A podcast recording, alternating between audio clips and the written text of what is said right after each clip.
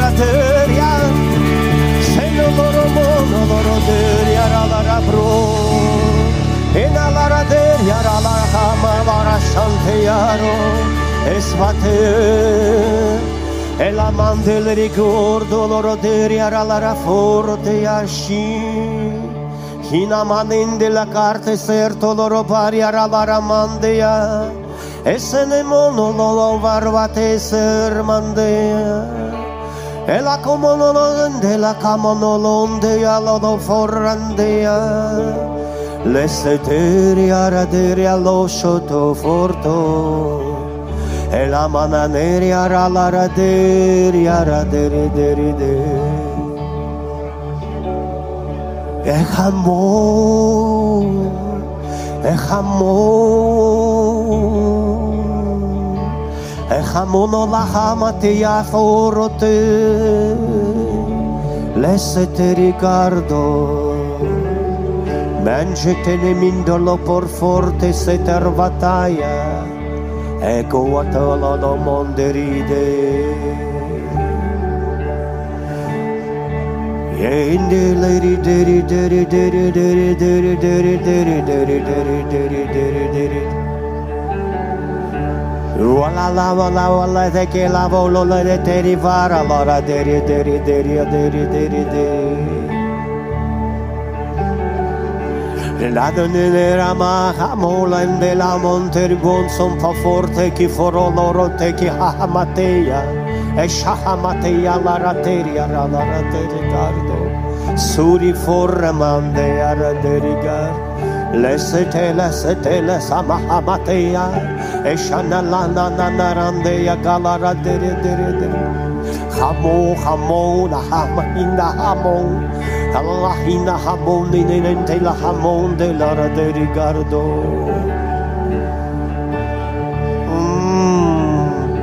E la re na ho la ko ara dere ara dere ara dere.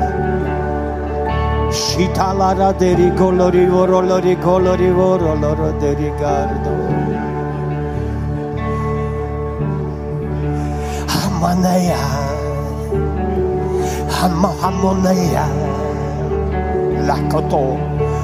Hamonea lakoto. Tokoate.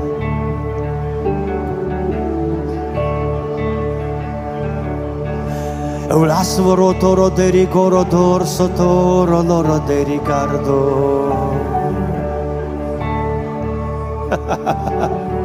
E ne che na na na in de. Hamakamate. Hamakamate. Tese tokua de rakate yara. Humaka wasa turi koro tonde hii. La cuarterindo riaro deri deri deriara deriaro Aşahamateya hamateyalara deri galara deri. Akaşamateylara deri galara deri deri deri deri koro doru deri. Soto dololore vara deri galoro deri vorra mama mama mandeyara deri deri deri deri deri deri E soto loro deri aralara var yaralara deri, deri, deri, deri, deri, deri, deri. Ooh, ah, oh. Ooh, ah, oh, ah, ah, ah,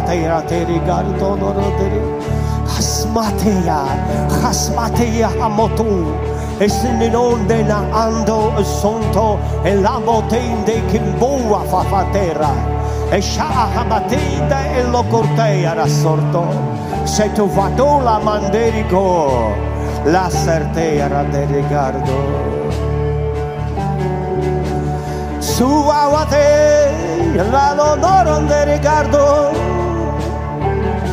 el alamanteria randoronderia ramarabaria ramarateri te Ricardo loroteri de Ricardo Shagala hamateya rateri caro doloro deri gordo loro Ricardo, adere deri de Ricardo.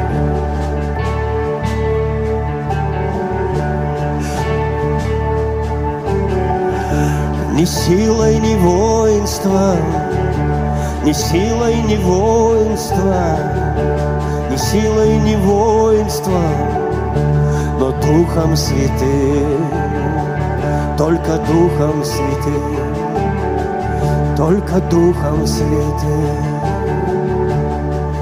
только Духом Святым. Шатуварте сарамонто лороте. Essa tu amande e recato ursotoro parte ade. La coate riacheto loro mbosso tora mashito loro deriade. Не силой, не воинством, но духом. Лаха матери карабаратерия, долородери габаратерия. Не силой, не воинством, щитолородери дери гарадери гардо. Esa nana mandeya, esa nana mandeya la rabaria, rabarateria, raboro toro toro toro. Amanandeya, rabara la rabaria, radere cardo loroderia, rabarateria, rabarabaria, rabarateria. О, Дух Святой! Аллахаматея, rabarabaria, rabarateria, не силой, не воинством, Духом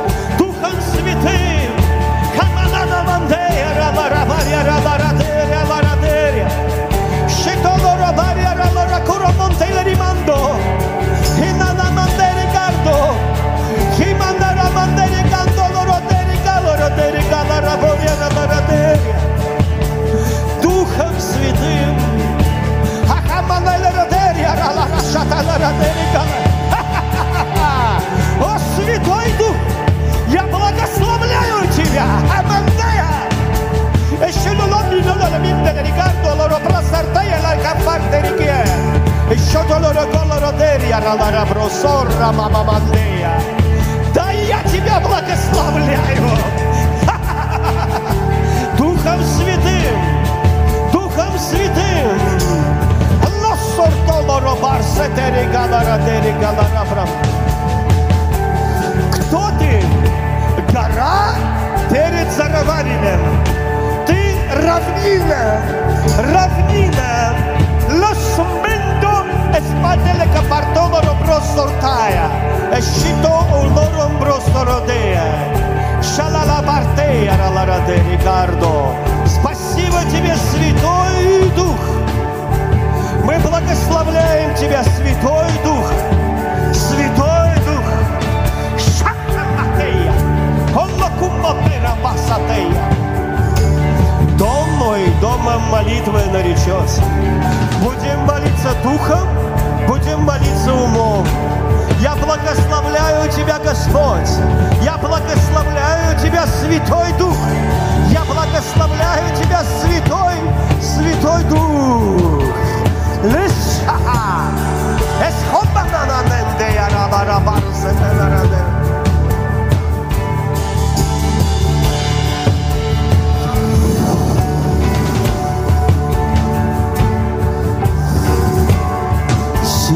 воинства.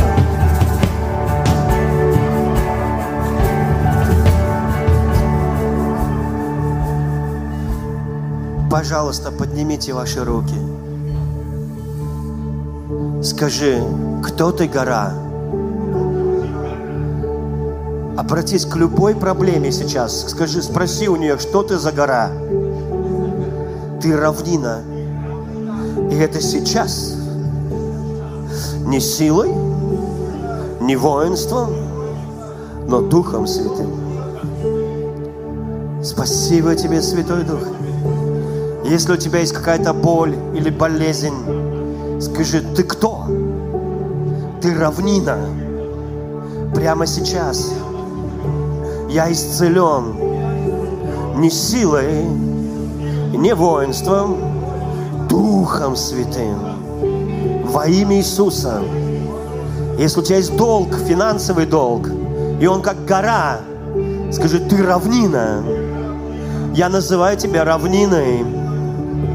Все мои долги покрыты Духом Святым. Духом Святым. Еще Бердяев сказал, в церкви должно быть много мистики. Иногда люди смеются. Они говорят, о, Дух Святой уберет твои долги. Ха-ха-ха-ха-ха. Да, Дух Святой уберет мои долги. Да, Дух Святой делает гору равниной. Да, Дух Святой воскрешает мертвых. Да, Дух Святой исцеляет от рака. Да, Дух Святой нищего посадит с вельможами. Да, это делает Святой Дух.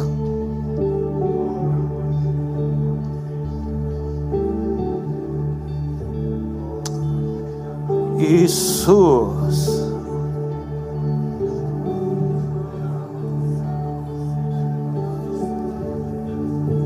Я благословляю то, что ты делаешь прямо сейчас. Я в сфере чуда. И мой Бог не бесчудесный Бог, мой Бог действенный Бог. Мой Бог сверхъестественный Бог. Спасибо тебе. Скажи, мой Бог сверхъестественный для меня сейчас. Спасибо, Иисус. Аминь. Вы можете садиться, садитесь, друзья. Спасибо. Вы знаете, апостол Павел в послании к римлянам пишет, что также Дух подкрепляет нас в наших слабостях. Мы не знаем, о чем правильно и как должно молиться, но Он ходатайствует за святых – языком, который невозможно выразить и объяснить умом. Или с великим жаром в одном переводе написано. Или так, как невозможно это объяснить. И в самые трудные времена израильский народ побеждал Духом Божьим. Вы знаете, обходить вокруг Ерехона семь раз, потом закричать, затрубить в шафары, и стены складываются вовнутрь, кроме одной, одного места, где живет Раав блудница – со своим, своими родственниками, она спряталась там и выкинула в окошечко красную тряпку, которая символизировала кровь Христа, которая прольется через сотни, сотни лет. И только Дух знает, как двигаться и как правильно сделать. И от того, что я слаб, это не значит, что я не решаю вопросы. Я решаю их силой Святого Духа. Аминь. Спасибо тебе, Господь. В другом месте написано, если враг ополчится, как наводнение – то дуновение Господа прогонит его. Если бы дети Бога больше апеллировали к силе Духа, к духовным силам, а мы с вами не сироты, мы не оставлены одни, с нами Бог, мы бы больше видели славы в своей жизни. У нас были бы много-много чудесных свидетельств. Я сегодня рассказывал, а, что а, вообще-то у меня, э, если открыть мой мессенджер, там смс ко мне приходят каждый день э, с разных э, частей света, можно сказать, да. И каждый, каждый день у меня есть свидетельства о чудесах. Только особенные я рассказываю. Не все, кстати, пишут люди свои чудеса. Они, потому что очень много чудес не происходит моментально – они как будто бы вместе с твоим мышлением идут, изменяя твое мышление, они преобразуют твое тело, преобразуют финансовую сторону твоей жизни, они тебя благословляют. Вот почему Иисус постоянно говорил, наблюдайте за собой, как вы слушаете. Потому что уши – это в духовном мире, твои уши – это черпалки Божьих благословений – Ты именно ушами получаешь чудеса. Не руками, ушами. Э, в мире руками. Ножками потопал, ручками поделал, получил зарплату. Но в духовном мире ты получаешь через слышание. Вот почему Иисус учил много. Вот почему Он много проповедовал. Потому что Павел напишет об этом так. Я даже вам прочитаю. Э, Ефесянам 3 э, глава, 1 стих. Вот почему я, Павел, нахожусь в заключении за Иисуса Христа ради вас, язычники. С такой любовью, мне кажется, он это пишет. Ради вас, язычники. Я в тюрьме. За что? Ради вас. За Иисуса Христа. Почему? Вы, конечно же, слышали о том, что Бог возложил на меня ответственность. Ой-ой-ой-ой. У нас сейчас будет конференция, и много молодых людей получили ответственность. Знаете, там надо очень много ответственности. У одних ответственность в администрировании, у других ответственность в прославлении, у кого-то ответственность другая. Но как только какая-то затея, сразу ответственность. Так или нет? И вот эта ответственность уже на Павле, и за что он пишет? О Бог возложил на меня ответственность передать вам Божью благодать. Эм, и да, глубоко. Аллилуйя. Спасибо тебе, Господь. Значит, такая ответственность передать, что передать? Благодать. Как сегодня многие критикуют благодать, они говорят, о, это слащавая благодать, это гиперблагодать. Э, дурь всякую говорят, не соображая, что говорят. Нет, такой, нет такого вообще понятия, это люди сочинили. Вопрос не в том, какая благодать, вопрос в том, сколько ты принял Божьей благодати, сколько ты смог принять Божьей любви. В этом удовлетворение не только твое, но прежде всего Бога. И мы об этом поговорим сейчас. Удовлетворение в Бога не в том, что ты Богу дал, а в том, что ты от Бога принял. Потому что что ты можешь дать Богу? Вы знаете, вот если бы президент, э, день рождения было, и меня пригласили, я бы очень переживал, что я могу ему подарить вообще. Пять тысяч в конверте. Вы понимаете, что я вообще могу? Вы представляете, что ему трудно угодить? У него и так все есть. Ну, если что-то нет, так будет. Вы понимаете, если захочет. Что я могу дать ему? А что ты можешь дать Богу, который все это создал? Золото – это его золото, он там его положил. Мы его туда не ложили, мы его оттуда достали. Что мы можем дать Богу? Пожертвование? Что ты можешь дать Богу? Все, что ты ему даешь, это он тебе сначала дал. Это он тебе дал. Все, что ты можешь дать тому, кто вообще ни с чем не сравним. Он не похож на этот мир. Нет ничего в этом мире похожего на Бога. Он надмирный Бог. Мы не можем, мы, нам даже рассуждать о нем сложно. Его надо пережить, его надо знать. Но даже пережив Бога, ты пережил только сотую часть того, что ты мог пережить, потому что больше тебе не принять, тебя разорвет на тысячу э, маленьких э, Сережей, Васей и Андрюшей. Вы понимаете? Тебя просто разорвет. А его любовь невозможно выдержать в физическом теле.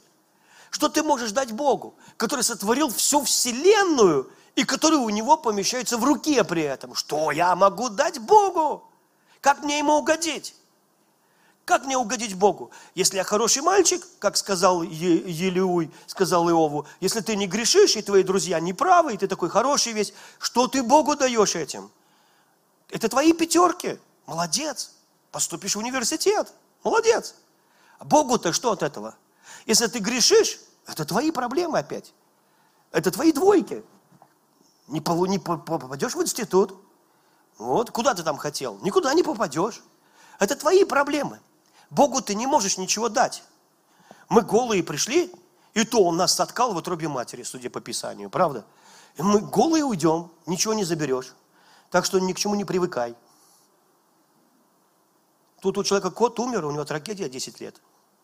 Все плачет о коте. Но ты этого кота не делал, это тебе Бог дал на время. Потому что всем ежику понятно, что коты живут недолго. Что ты дольше а дуб дольше тебя. А еще и что-то дольше дуба. Но мы, мы ничего не приносим сюда. Так что же я могу, как я Богу могу угодить? Вот это проблема. И Писание говорит, а без веры угодить Богу невозможно. Я могу угодить Богу только тогда, когда я принимаю от Бога. Только когда я позволяю Богу сделать что-то, чего Он хочет сделать для меня. Потому что в отличие от нашего земного царства, та цивилизация небесного царства устроена по другим законам. У них блажень давать, а у нас забирать. У них Бог умер за взаимоотношения, чтобы Он восстановить взаимоотношения с человеком. Разрушил преграду греха на кресте. Это не ты делал, ты не убирал. Это Он сделал. Потому что Он ценит взаимоотношения больше, чем торговые связи. Это мы с вами можем сказать, братан, извини, бизнес есть бизнес, ничего личного. И мы рвем отношения из-за денег, из-за того, что кто-то кого-то кинул, и кто-то кого-то кинул из-за денег. И отношения не так важны. В то время как Христос умер, чтобы были взаимоотношения. Оказывается, вот эти эмоциональные штучки, которые мы не очень ценим, вот эти сюси-пуси, отношения, я люблю тебя, я хочу тебя обнять, для Бога больше важны, чем что-либо другое. И мы поговорим о самых высоких вещах. Я очень, ну, у меня все внутри кипит и горит, потому что я хочу говорить о реальных предметах жизни. О реальных предметах жизни. Вы знаете, что человек, вот он, Павел говорит здесь, я, давайте я лучше дочитаю, продолжу. Э, он говорит, вы, конечно, слышали, что Бог возложил на меня ответственность передать вам Божью благодать. Он открыл мне тайный план, тайный, тайный, тайный план, о котором, о котором я вам уже вкратце писал. А, прочитав это, вы сможете постичь то, что знаю я о тайне Христа, которая не была передана прежним поколениям людей, но теперь Дух открыл ее святым Божьим апостолам и пророкам. Тайна эта заключается в том, что через, через радостную весть, а, если ты получаешь э, деньги через то, что активируешь там свою карточку, вкладываешь ее в банкомат или делаешь что-то еще, через что-то, то благословение Божье, они переходят через, тайна в том, что через радостную весть, радостные новости, радостные слова, радостное послание, радостную проповедь. Какую проповедь? Радостную. Вы знаете, дело в том, что иногда смотрю на лица христиан, и я понимаю, что они что-то не то слушали. Вот, допустим, представь, ты сидишь, кушаешь, и вдруг вы говорили, заговорили о дерьме. И тебе так лицо сразу раз такое, ну вот. И бывает у, у, у, у детей Божьих в церкви такое же выражение лица, как будто говорят о чем-то, что надо терпеть. Видно, в новость нерадостная. Но когда ты слышишь радостную новость, лицо что? Сияет. Правда или нет? Аминь. Аминь. Я с одной молодой мамой разговаривал, она говорит, знаешь, говорит, горшок понюхала после ребенка. И удивляюсь вообще, ребенок свят, не пахнет вообще. Я говорю, может, это коронавирус? Ну, бывает еще и это.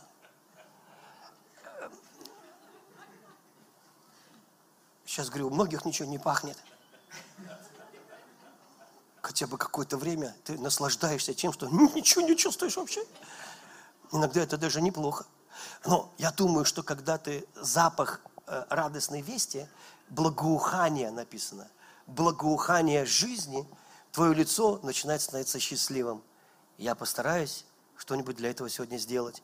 Понимаете, радостная весть, она действительно настолько радостная, и если бы каждое воскресенье звучала именно радостная весть, поверьте, все бы было так хорошо, потому что только через радостную весть, еще раз придется прочитать, смотрите, тайна это заключается в том, через, что через радостную весть я иногда бывал в церквях, у них причастие проходит, у нас, кстати, сегодня тоже будет причастие. Мне казалось, что это масоны собрались и хоронят Христа. Знаете, лица такие нерадостные, все наморщились, держат причастие. Музыка такая. Дун, дун, дун, дун, дун, дун. Ты думаешь, и кажется, все черти спускаются на это причастие. Что здесь, знаете, Э, магия печали. Вот. И ты думаешь, понятно, что у вас причастие не работает. Потому что причастие – это часть радостной вести. А? Я, я имел в виду, что Христос умер за нас, теперь мы живы. Аминь. И что через обмен на кресте мы получаем благословение. Давайте посмотрим. Которое было открыто пророком, что через радостную весть язычники вместе с иудеями становятся наследниками благословений Божьих стали наследниками благословений Божьих. Через что? Через радостную весть. Я думаю, ну, что христиане все время не благословлены? Может быть, новости не те слушают? Потому что наследство Божьих благословений приходит через радостную весть. Самое сильное помазание – это когда все катаются по полу от смеха. В этот момент я знаю, что ко всем пришло Божье благословение – я прямо знаю, что никто не уйдет с пустыми руками из зала. Я знаю это. Вы знаете, я видел удивительное исцеление, удивительное исцеление от радостной вести. это как бесы выходят. Одно, которое я люблю рассказывать, потому что это то, что я видел. Это одна женщина, она во время проповеди, она, ну, все сидели, и церковь такая, часть людей в платочках даже была, часть уже без. Вот, ну, видно, разрешал пастор, как, как хотите. Сейчас, правда, платочек здесь носим. Это. Кто-то говорит, следующая волна пандемии, новой болезни, все в памперсах ходят. И вот сидят все в ресторане, знаете, там в кафешке, в Макдональдсе, каждый в памперсе, да. И говорят, а как классно было. Раньше просто повязка была. Раньше вот здесь было, а сейчас новый вирус. Мне кажется, мне кажется, главное, чтобы не началось, чтобы в языка и в противогазах неудобно. Знаете, все равно человек ко всему привыкает, и все равно смотрю, кафе, рестораны переполнены, и как бы не было печально, люди хотят улыбнуться, люди хотят какой-то радости, люди бродят по цветным, красивым, ярким магазинам, ходят куда-то, говорят, правда, ночные клубы в Москве запретили, нельзя ходить в ночные клубы, видно, все заражаясь, заражают, заражаются коронавирусом, когда трутся об один и тот же коронавирусный шест. Ладно, шучу. Ладно. Ну, короче, запретили ночные клубы.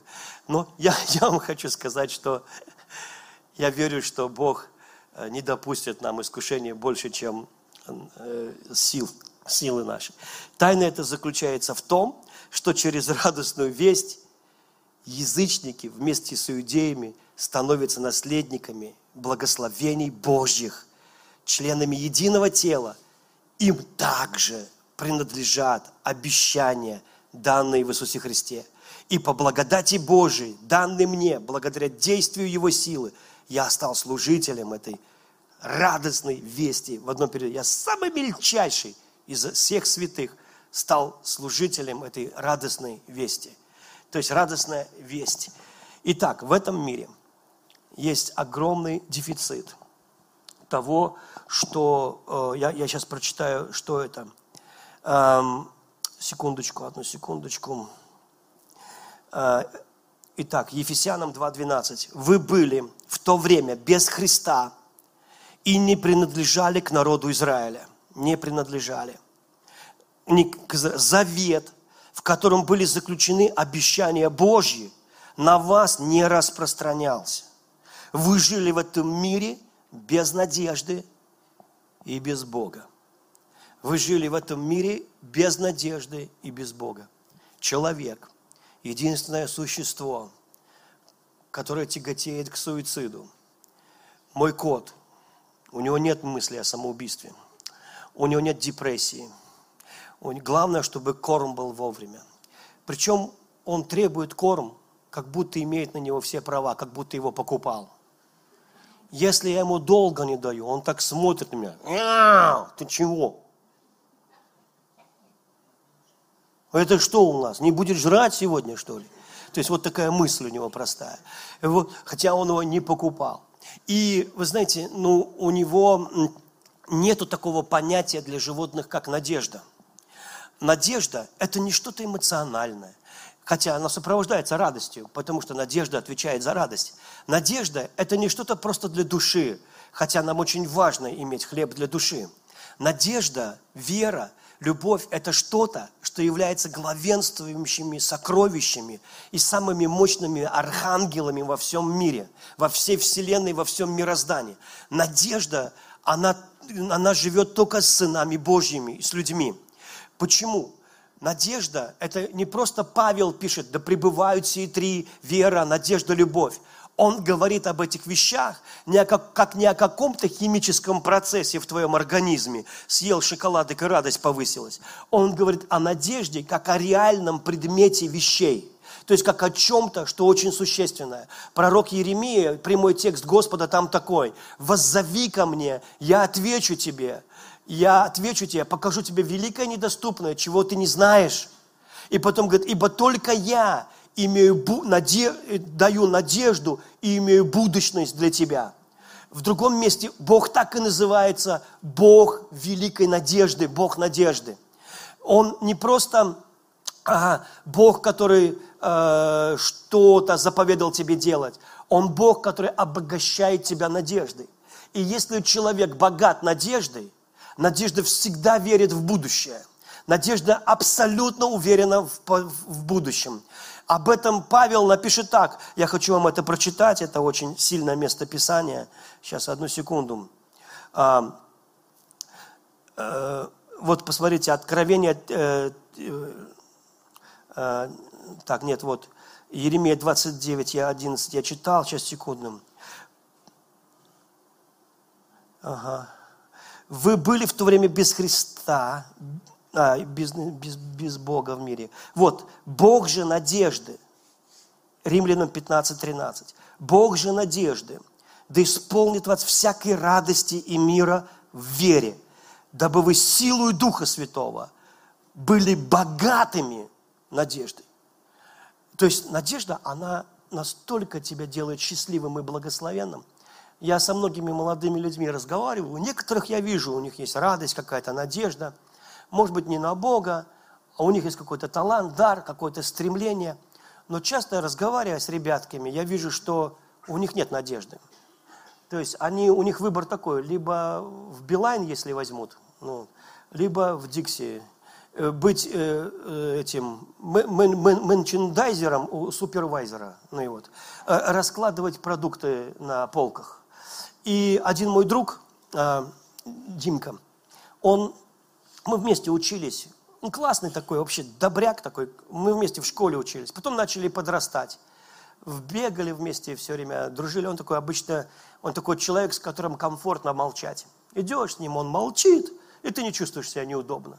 Как в той притче, когда Винни-Пух с пятачком идут, и Винни-Пух как дал пятачку в пятак, он говорит, за что Винни? Он говорит, потому что ты идешь, молчишь и всякую ерунду про меня думаешь. Ну так вот, с Димой было комфортно молчать. Молчит он, и ты молчишь, и так комфортно, он классный такой. И потом он стал этим, в похоронном бюро могилы копать. Тоже профессия. Ну, я у него даже не спрашиваю, потому что когда мы встречаемся, он как-то встречались, он как-то в землю смотрит. Я как-то стараюсь тоже в землю смотреть. Я не спрашиваю, как у него дела. А что, обязательно у всех спрашивать, как у него дела?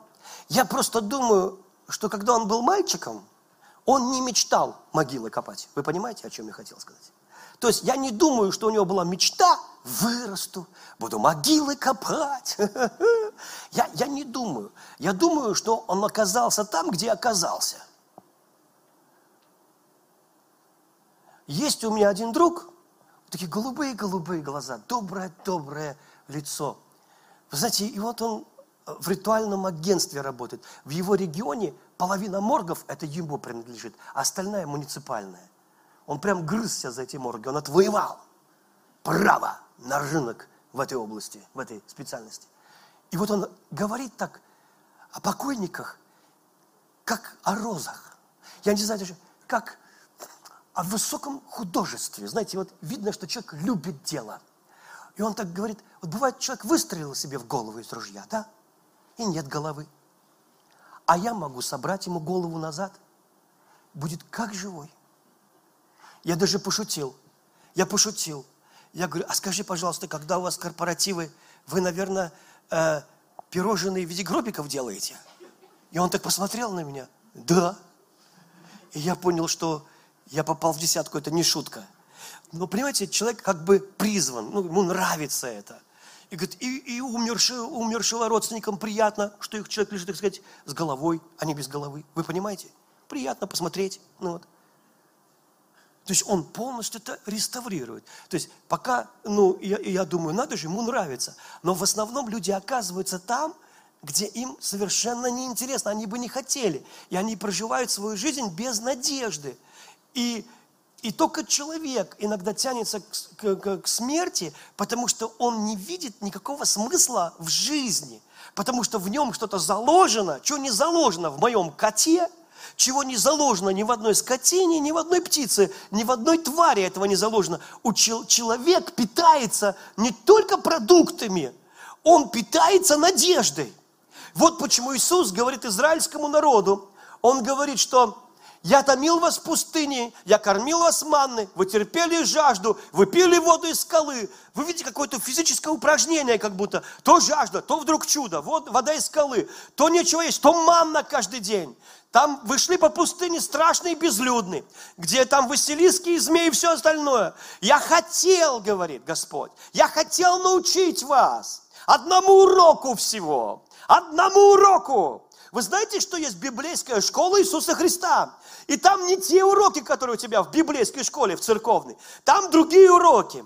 И один из уроков, чтобы ты познал. Я поставил тебе пять. Ну, в зачетку тебе поставил. Пятерку тебе поставил. За то, что ты познал, что не хлебом одним жив человек, но всяким словом, исходящим из уст Бога, жив человек. Вот почему Давид скажет, Господи, не молчи, чтобы я при твоем молчании не уподобился нисходящему в могилу. Говори со мной, Бог, скажи мне, Бог, что-нибудь. Бывает, пророчествуешь людям, и они подходят, попророчествуйте мне что-нибудь. Я понимаю, они хотят услышать слово. Что Бог говорит им? Любит ли их Бог? Что Он хочет сказать? Потому что они съедят это слово, и у них будет надежда, хотя бы до вечера. До вечера, может быть, до следующего воскресенья не хватит, но до вечера еще, может, с улыбкой засну, может, с улыбкой засну. Вы понимаете? А бывает тебе так, простите за неканоническое слово, штырит от Слова Божьего, что ты лыпишься днями напролет, потому что ты богатой надеждой. Понимаете? Потому что тебя обогатили надеждой. И вот большинство людей живут от сыновей к внукам. И потом у них есть внуки. И вот они о них думают, а больше у них не о чем думать. Или еще о чем-то. А Бог говорит, воззови ко мне. Я дам тебе будущее. Потому что надежда и будущее идут вместе всегда. Это не эмоции. Это огромные духовные силы, сопровождающие людей. Это то, что нам так надо. И эта надежда, Павел пишет, она как якорь заброшена в небо, во святое святых, в самое святилище. И ты, когда корабль носит по волнам, и ему нужно не сбиться с пути, они понимают, что сейчас унесет не пойми куда. Они бросают якорь. И как бы ни штормило, они знают, что они никуда не денутся. И Павел говорит, этот якорь безопасный, надежный якорь. Он входит во внутреннее, за завесу, во святилище.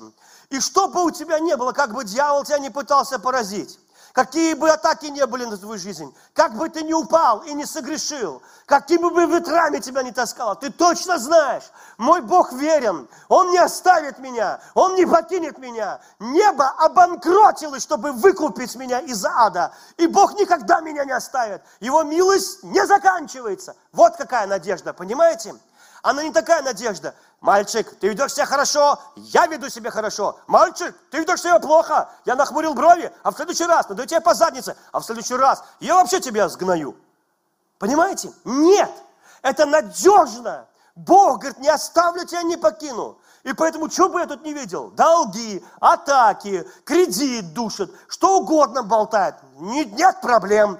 Мой якорь выше. Он не здесь. Я знаю, что мой искупитель жив, понимаете? Я знаю, что эта надежда, она дальше, чем вера даже уходит. Надежда рождает веру. Надежда, потому что когда ты веришь, что ты исцелен, а ты еще не чувствуешь этого в теле. И как хромая зашел в церковь, так хромая и вышел, то надежда скажет, эй, не, ну не оставляй свою веру. Ранами Иисуса ты исцелен. Пусть это будет принципом твоей жизни, что ты исцелен. Думай так. Живи так, не бросай свою надежду. И ты начинаешь видеть, что ты восстанавливаешься, исцеляешься. А люди, которые живут без надежды, как хромал, так и будешь, как болел, так и будешь. Потому что на самом деле они слушают что-то там от Бога, какие-то вещи слушают, но в основном они не вдохновляют эти вещи. Ты должен, ты обязан, Бог тебя любит на определенных условиях. И если Бог тебя любит на определенных условиях, то ты должен знать, что тот, кто тебя спас – тот, кто сына своего не пощадил. А тогда ты был грешником, и от тебя не требовалось никаких условий. От тебя требовалось только принять дар вечной жизни. Просто принять дар вечной жизни. Просто принять дар вечной жизни. Как? Я, Сергей Лукьянов, принимаю дар вечной жизни. Вот так. Я принимаю Иисуса Христа. Вот так. Потому что вера – это не эмоции. Вера-то как раз эмоциями не сопровождается. Вера, говорит, вера она такая. Вера говорит, сердцем верю, устами исповедую. Вот что такое вера. Я принимаю решение верить. Я исцелен. И часто ты сразу же это чудо видишь, а иногда нет. Иногда твое тело так износилось, что и у тебя нет дара чудес или еще чего-то, но все равно ты исцелишься. Потому что твое исцеление начинает возрастать. Потому что ты неуклонно стоишь на Его Слове. И Он говорит, это такой якорь. И куда предтечью зашел за нас Христос? Что такое предтеча? Предтеча – это тот, кто идет перед царем. Царь царей, Бог богов, Иисус Христос, предтеча. Что это? Предтеча – это наоборот. Тот, кто идет перед царем. Помните, Иисус сказал, я иду приготовить вам место. И когда приготовлю, возьму вас к себе. Помните это? Предтеча, он первый вошел во святилище. Первенец из мертвых. Я помню, какая-то конференция иностранцы проводят. И приезжает, допустим, Расти Рассел, он предтеча. И начинает атмосферу менять. И говорит, давайте то, давайте помолимся. И он смотрит, все ли приготовили. Потому что приедут те, кого он считает большими себя. Он посылает гонца, они посылают гонца, который приготавливает путь. Так вот Иисус приходит на небо и говорит, твой якорь цепляет там, откуда его не достать уже никогда. Приобрел он одним приношением самого себя в жертву, приобрел тебе какое искупление? Вечное. Аминь. Так что, мой друг, смиряйся. Ты спасен. Это сделал Иисус. Аминь. Вечное искупление. Навсегда. Одним приношением самого себя. Он устранил вопросы с грехами. Он не думает про тебя плохо. Он вообще не думает про тебя плохо. Он поклялся не гневаться и не укорять тебя. Он приобрел тебе вечное искупление. Тот, кто сына не пощадил, как вместе с ним не дарует всего остального? Так или нет? Вечное искупление. То есть это надежно. Если этот якорь зависит от моего поведения, то тогда это что-то ненадежное, потому что мое поведение иногда не такое. Я могу себя плохо вести. И что тогда каждый раз меня скидывают с неба? Мою надежду? Нет. Он приобрел вечное искупление. Навсегда. И вот Иисус пришел на небо и говорит, готовимся. Идет кто-то великий, важный. Идет моя невеста. Тут все должно быть накрыто.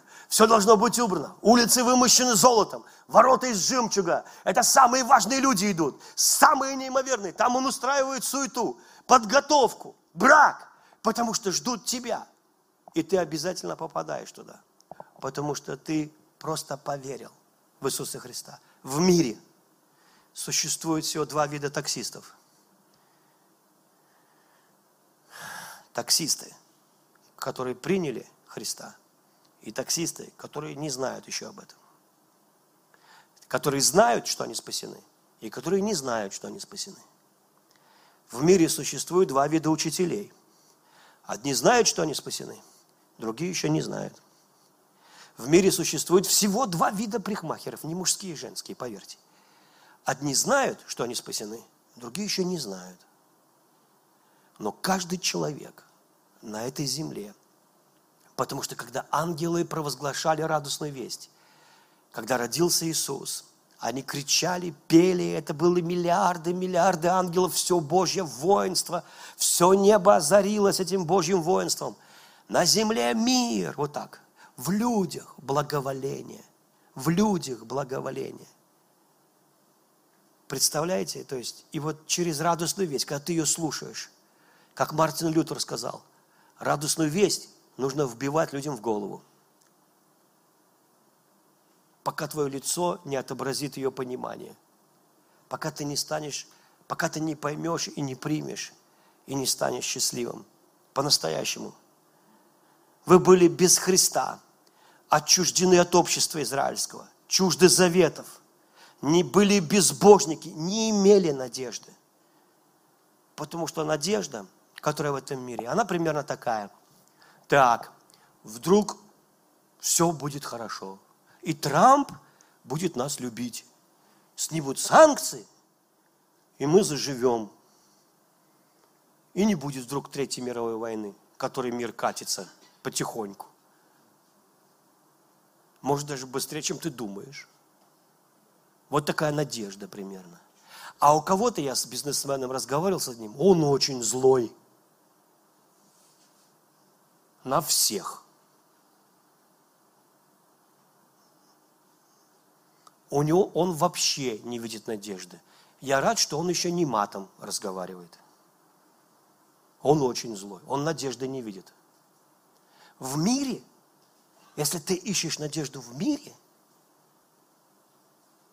то я, Павел пишет, вы ее там не имели. Это, это не основание для надежды. Основание для надежды –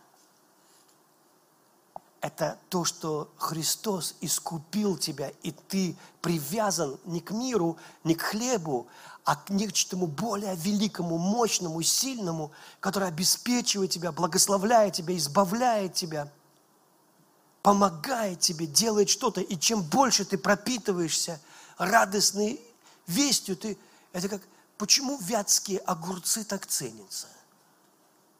Потому что там вода какая-то, особенно рецепт свой, потому что они мариновались.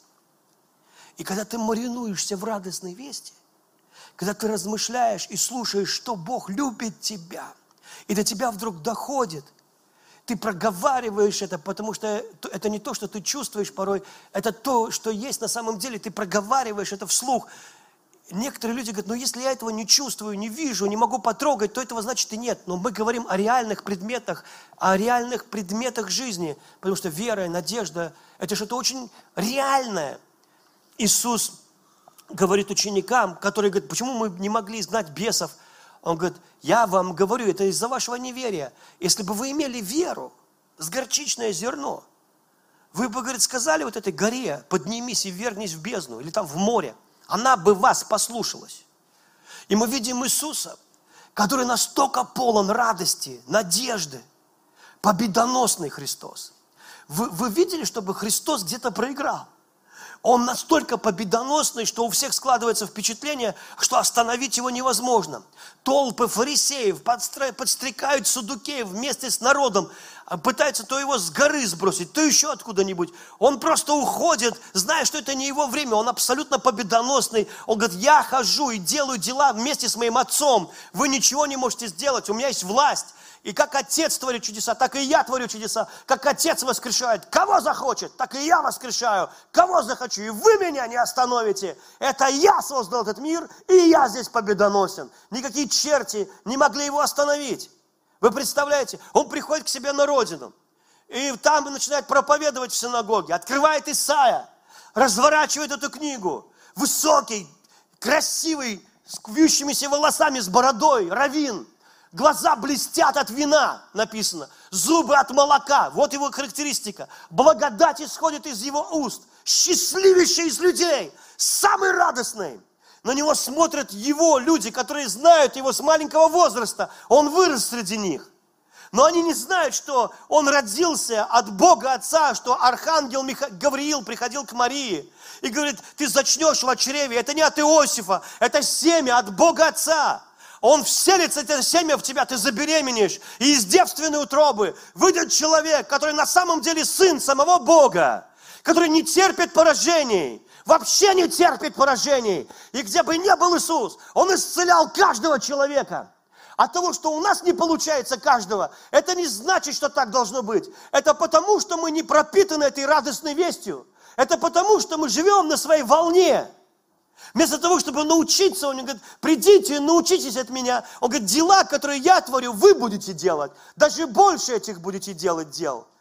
Представляете? И он ходит, он исцеляет всех. Нет ни одного человека, кого бы он не исцелил. Вы откроете Библию, и вы не найдете, чтобы он кого-то не исцелил. Вы скажете, у себя на родине он не мог исцелить по их неверию. Там не написано, что не мог. Там написано, что не исцелял. Но все, кто к нему обращались, он их всех исцелил. Они настолько были неверующие в Него, что даже не обращались к Нему за исцелением. Вот о чем там написано. Это как один проповедник, он пришел и проповедовал в одной церкви. И потом говорит, кто хочет, кто болеет, я помолюсь за исцеление. В Европе где-то. И все улыбались просто. Но он смотрит, все улыбаются. Знаете, культурно, я думаю, это Германия была. Культурно так улыбаются все. Мол, отвали, иди домой на, надо идти. Ты долго уже проповедуешь. Он, ну хорошо, может быть, кто-то хочет благословения, они тоже продолжали улыбаться. Он закончил собрание и пошел в коридоры. Там в фойе в книжном отделе. Просто книги смотрел. Ждал, когда его увезут из церкви. И какая-то женщина подошла и за локоть его взяла. Хотела спросить что-то. И сила Святого Духа просто сошла на эту женщину. Она упала на пол от силы Божьей. И он сказал, что это было, Господь? И тут же получил ответ. Так как в этой церкви никто ничего не хотел, я отдал все это ей. Все, что я принес для каждого человека в этой церкви, я отдал вот этой женщине. Хотя бы за локоть подержала. Иисус был полон благословений. И мы полны благословений. Мы полны благословений. Это истина. Это вопрос просто, как вы это воспринимаете. Вот в чем вопрос. Это простой вопрос. Иисус говорит, наблюдайте за собой, как вы слушаете. Представляете, человек, который, э, я никогда не забуду, это в театралке было, мой мастер, по, мне надо было играть такой рабочий, знаете, это не то чтобы роль для спектакля, это такие этюды рабочие. И это был кусочек из Дон Кихота, Сервантеса. Из Дон Кихота играл Нильс. Он высокий такой, ему можно играть Дон Кихота без грима. Он реально Дон Кихот такой, нос такой, знаете, он, ну, красавчик такой, высокий такой, и говорит по-русски плохо, а, с акцентом говорит. Ну, это не важно было. А я играл Санчо Панса. Но Санчо Панса и я, это разные люди. Санчо Панса такой деревенский, толстый такой, а я худой вообще, 54 килограмма. И у меня текста мало. Мало текста у меня там, в основном Дон Кихот что-то говорит. И вы знаете, мой мастер говорит, Сережа, твоя задача его слушать. И я не понял. И я играл вид, что я слушаю его. И он останавливал, говорит, Сережа, ты его не слушаешь. Слушай, что он говорит. Ты любишь его слушать. Представь, что ты уважаешь этого человека. Ты очень его уважаешь. И как только он говорит, ты слушаешь его. И тут я понял, о чем он говорит. Я начал искренне, честно слушать. И знаете, у меня оказалась лучшая роль. И мне говорят, надо же, как Лукьянов Санчо Панса сыграл. Да я не играл, я просто слушал. Он говорит, этот Дон Кихот, я слушаю, и ничего не играл, я просто слушал, понимаете? Иисус говорит, наблюдайте за собой, как вы слушаете.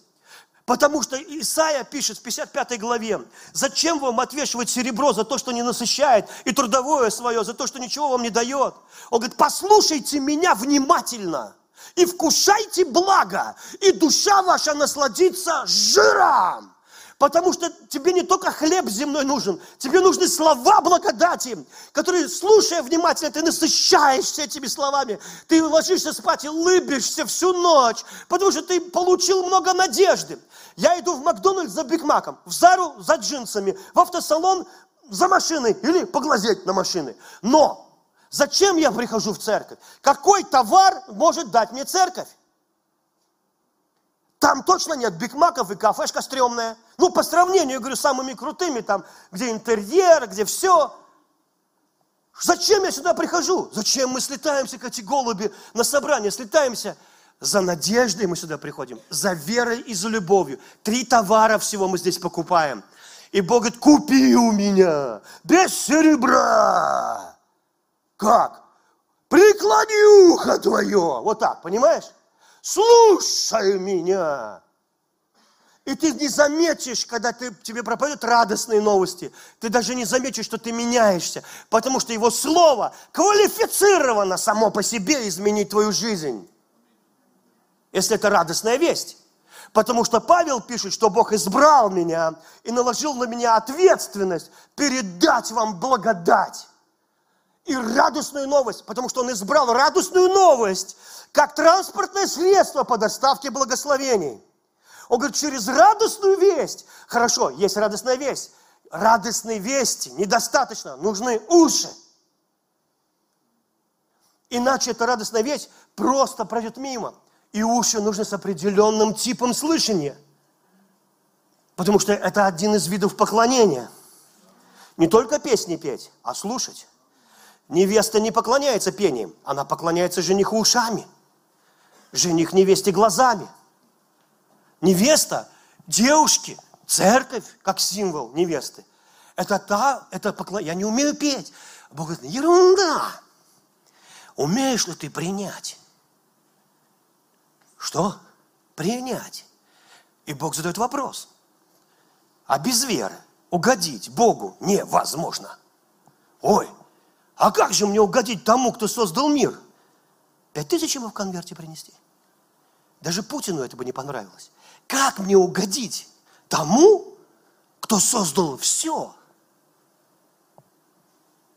Как я могу угодить царю царей, привести его в восторг, чтобы он встал с трона и сказал, ну, Серега, я сегодня просто не могу, просто дайте я его благословлю, он меня угодил.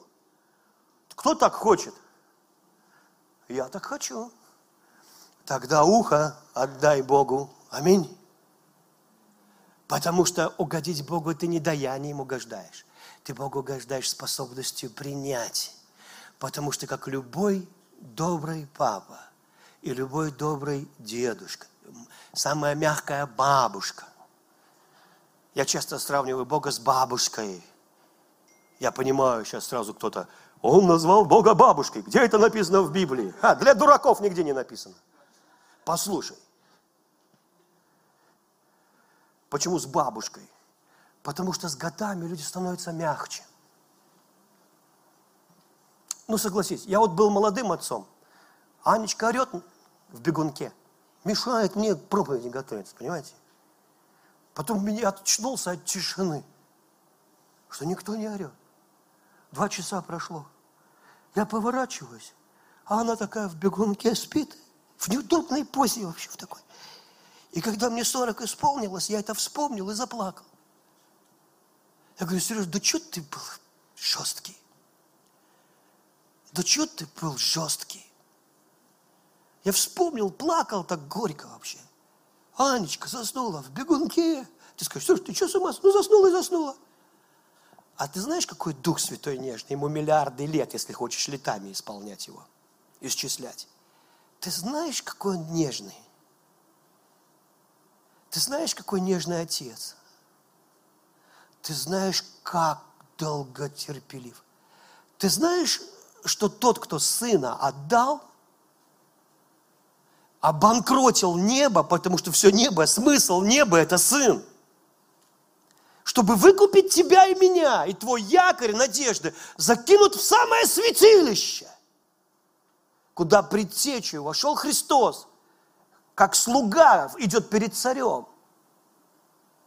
Предтеча чтобы настроить все небо и, и ждать невесту, чтобы готовить улицы, полировать, я не знаю, там жемчуг, потому что идет, идет самый важный человек, идет тот, за кого я умер, идет кто-то, в ком я не чаю души, и все ангелы суетятся и готовят эти небесные обители, наш истинный дом – и у тебя надежда такая должна быть в жизни. Ты должен знать, что тот, кто сына отдал, никогда меня не оставит. Никакой грех не отлучит меня от его любви. Никакое мое падение. Я всегда прощен. Я как неваляшка, потому что меня нельзя уронить. Потому что Христос закрепил меня за небо. И Он никогда не отступит от меня и не покинет меня.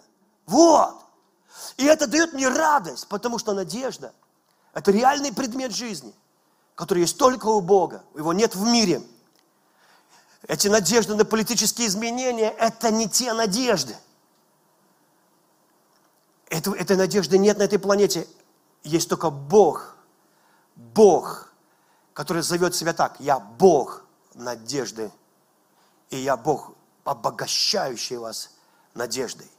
И когда я смотрю, что надежда-то сегодня мало, дефицит. Дефицит этой надежды. Так где же ты, надежда? Она говорит, я тут, в Евангелии. Я победоносный Христос. Я тот, который никогда не проигрывает. Он тот, кто вышел перед своими родственниками и говорит, Дух Господа Бога на мне. И всех прижала к креслам, к их стульям, к их скамейкам, помазанием и силой Святого Духа. И все дивились Его благодати.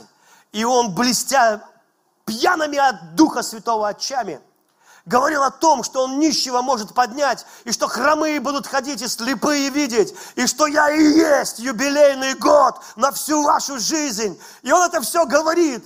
И потом он закрыл книгу, сел, и все замерли, никто не мог. Как после самого крутого музыки никто не смеет поднять руки и хлопать, боясь нарушить тишину. Так в этот момент очи всех в синагоге были устремлены на него. Все смотрели и дивились силе, благодати, которая была на нем. Способный, потому что не силой, не воинством, но духом моим решаются эти вопросы. Семейные вопросы, любые вопросы. Я точно знаю, что я, когда мне бывает трудно, я гордый, я не хочу попросить прощения, у меня конфликт. Я иду и молюсь на иных языках, потому что Он подкрепляет меня в немощах, не силой, не воинством, но духом. И он меня вдруг успокаивает, и вдруг у меня есть сила попросить прощения. Да, я виноват. И только так, а по-другому я пока не умею. Иногда мне нужна его помощь, и это нормально. Если у меня нет денег, я просто молюсь Духом Святым. Я говорю, не силой, не воинством, но есть сила в Духе Святом. Он решает мои проблемы. Потому что Он отдал, отдал Сына за меня. У меня нет больше проблем. Я такой же победоносный, как мой Христос. Я прямо во Христе. И вот Он проповедует – и потом они сидят и начинают говорить, шушукать. Очнулись. Да подожди, да что мы тут под прелестью? Так это же сын Иосифа. Мама его тот. Так он мальчиком был. Да что он у себя? И Иисус говорит, да, я знаю, вы скажете, врач исцели самого себя. И потом говорит, эй, встает. Они все еще болтают, обсуждая его родословию. Эй, много вдов было в Израиле в дни пророка Илии, ни одна из них не была спасена. Ни к одной из них не был послан Илия. Он был послан в Сарепту Сидонскую, к язычнице. Много было прокаженных в Израиле. Это они должны исцеляться. Но ни к одному не был послан Илия. Зачем? Зачем, если они не слушают? Иисус показывает кучу чудес, умножает хлеба, рыбу, После всего этого они подходят к нему и говорят, дай нам знамение. Иисус глубоко вдохнул, вдох выдохнул. Ученикам говорит, зачем они просят знамения? Имея в виду, вы хотите власти, вы хотите подчеславиться, вы хотите подивиться. Вам не дастся знамение вы уже должны были прийти к Богу, видя столько чудес. Ни одного дня без чуда, ни одного дня без чуда, понимаете, ни одного дня. Победоносно из, из Христос воскреш, исцеляет всех, мертв, исцеляет больных, каждого. Слепые видят, немые говорят, хромые, лунатики, демоны выходят, люди исцеляются, воскрешает мертвых. По сути, Иисус настолько победоносен, он никого не боится. Ирод говорит, там что-то там. Почему Иисус к Ироду не пошел? Да потому что Ироду Иисус не интересен. Ирод, он уже самодостаточный. Ирод, знаете, там разные там ходят. Разные там проповедники ходят. Поэтому Иисус не идет к этим людям, Он идет к нуждающимся. И люди получают самую высокую оценку. Какие люди? Сотник, язычник. И женщина, язычница, как во времена Илии и Елисея, так прямо сейчас самая высокая оценка двум людям от самого Христа. И что они сделали? Угодили Богу. Как? Пирожки принесли, жертву позволили, просто позволили Ему благословить их. Вы знаете, конечно, наша жертва может угодить Богу, даже самая маленькая. Я никогда не забуду, как Бог проговорил ко мне. Я верил в Иисуса, но я не был рожденным свыше. То есть переживания рождения свыше у меня не было. Выхожу из института, всегда бомжи сидят, а мне дали стипендию. И так мне нравилось, когда их нет, потому что это означало, что я кофе попью в кафе, которое мы называли названием пятой точкой вот этой. Мы говорили, пойдем туда, кофе попьем, кислый. И я всегда деньги давал этим бомжам, уходил. И вдруг, если их нет, О, я радовался. Я шел кофе пить. И потом я заметил, что у меня никогда не заканчивается кофе. У меня работали ребята, они бариста, два парня, а во время пандемии они с тачкой бегали, там помогали по территории. И я их поел кофе, и они сказали, у Сереги такой кофе крутой. Я говорю, да, это английский, а это гавайский, а это такой. И Господь мне как-то сказал, Сергей, ты помнишь, ты, кофе, ты вместо кофе бомжам деньги давал? Я говорю, да. Ты никогда не будешь в этом нуждаться, пей на здоровье. Я его почти не покупаю, мне его все время присылают. Это Господь так делает. И я хочу тебе сказать, ты можешь так угодить Богу, где есть твоя вера. И где есть твоя вера, там всегда будет много, много славы, много чуда. Много. И я скажу так, для меня. У меня день рождения было. Я говорю, Тонечка, говорит мне, Сережа, давай тебе что-нибудь купим, давай тебе что-нибудь купим. И я говорю, можно я себе подарок сделаю сам? Она какой? Я говорю, я хочу пожертвование в церковь принести. Она, ну это не тебе. Нет, говорю, это мне, я очень хочу. Пусть это будет мой подарок на день рождения. Я очень хочу, у меня томится сердце, я хочу дать. Она говорит, ну это же... А я говорю, все, мне ничего не надо дарить. Дайте мне, говорю, подарить. Это мой Иисус. Я не могу, я хочу. Я томлюсь.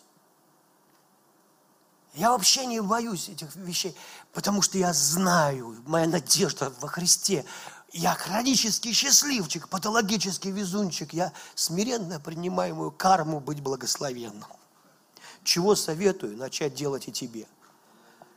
Потому что радостную весть, как сказал Мартин Лютер, Лютер надо вбивать людям в голову, пока ты не улыбнешься. Потому что у многих христиан лица такие, как будто вы что-то не то нюхали.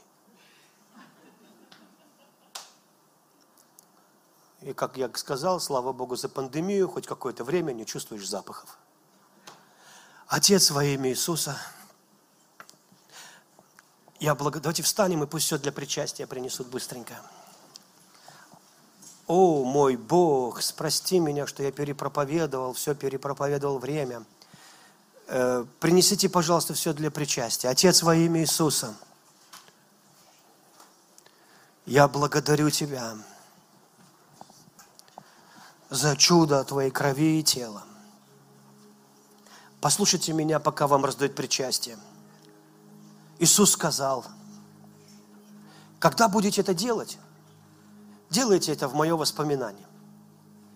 Как это было? Можете себе представить такую картину?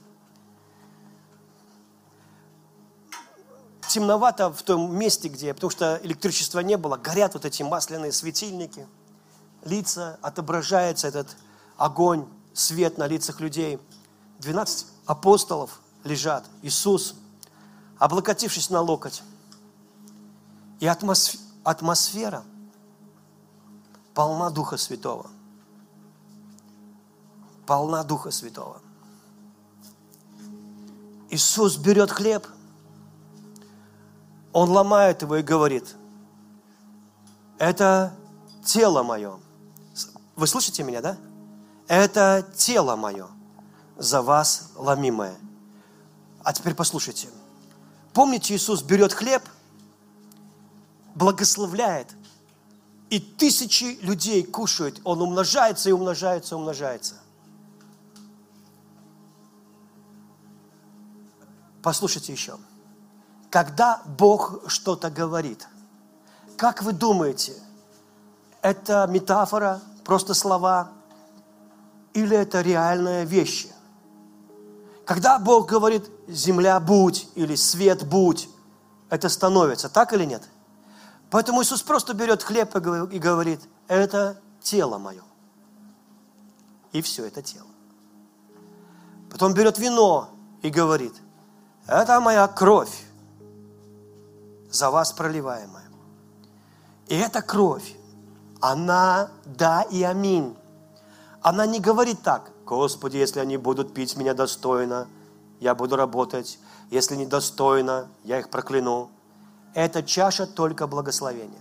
Если ты не понимаешь, что ты делаешь, самое худшее, что может с тобой произойти, ты сок попил.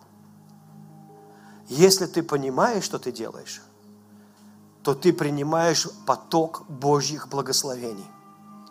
И кровь Христа, она не говорит, прокляни или благослови. Она говорит, помилуй их Бог, помилуй их Бог, помилуй Бог. И Бог Отец никогда не переступит через кровь своего Сына. Он сделает ровно то, что сказала кровь.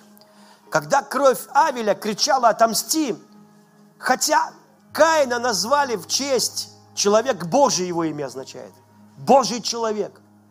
И это так и было. Но из-за крови Авеля Бог не мог ее перешагнуть. И он говорит, что ты наделал, Каин? Ты проклят от земли. И когда кровь Христа текла на землю, и вся земля была в крови, все было в крови, эта земля сказала, я удовлетворена. Каждый теперь будет благословлен от этой земли. Эй, вы, кто бизнесом занимается, кто служит, земля жаждет вас благословлять. Земля приняла кровь ягненка. Земля искуплена, полностью искуплена. Крест стоял в эпицентре этой вселенной, в самом важном месте, где он должен стоять. Где когда-то Авраам положил на дрова своего сына Исаака, ровно на этой точке планеты где когда-то запутался овен в терновом вин... в кусте, висел Христос с терновым венком на голове. Полностью выкупил тебя. И когда он держал это причастие в той горнице, он ломил хлеб. Он сказал, как говорит Бог, и все происходит, это мое тело. И когда ты берешь это мистическим, но истинным образом, это становится телом. Как только ты кладешь это в рот, и как только ты пьешь этот виноградный сок, эта чаша крови Иисуса благословляет тебя. Ты исцеляешься, Бог решает твои вопросы, Бог благословляет твою душу, Бог насыщает тебя. Отец во имя Иисуса, благослови эту чашу. Это кровь Иисуса Христа, пролитая за нас. Мы делаем это в Твое воспоминание. Благослови этот хлеб, это тело Иисуса Христа. Святой Дух. Я благодарю Тебя, что все грехи прощены. Как священник я провозглашаю, что все грехи прощены. Ни один человек не уйдет отсюда непрощенным. Потому что такова воля Божья для каждого человека. Желание Его для тебя. Я благословляю то, что Ты делаешь, Дух Святой. Во имя Иисуса. Аминь. Вы можете совершать это причастие. Пусть Бог благословит вас, драгоценные.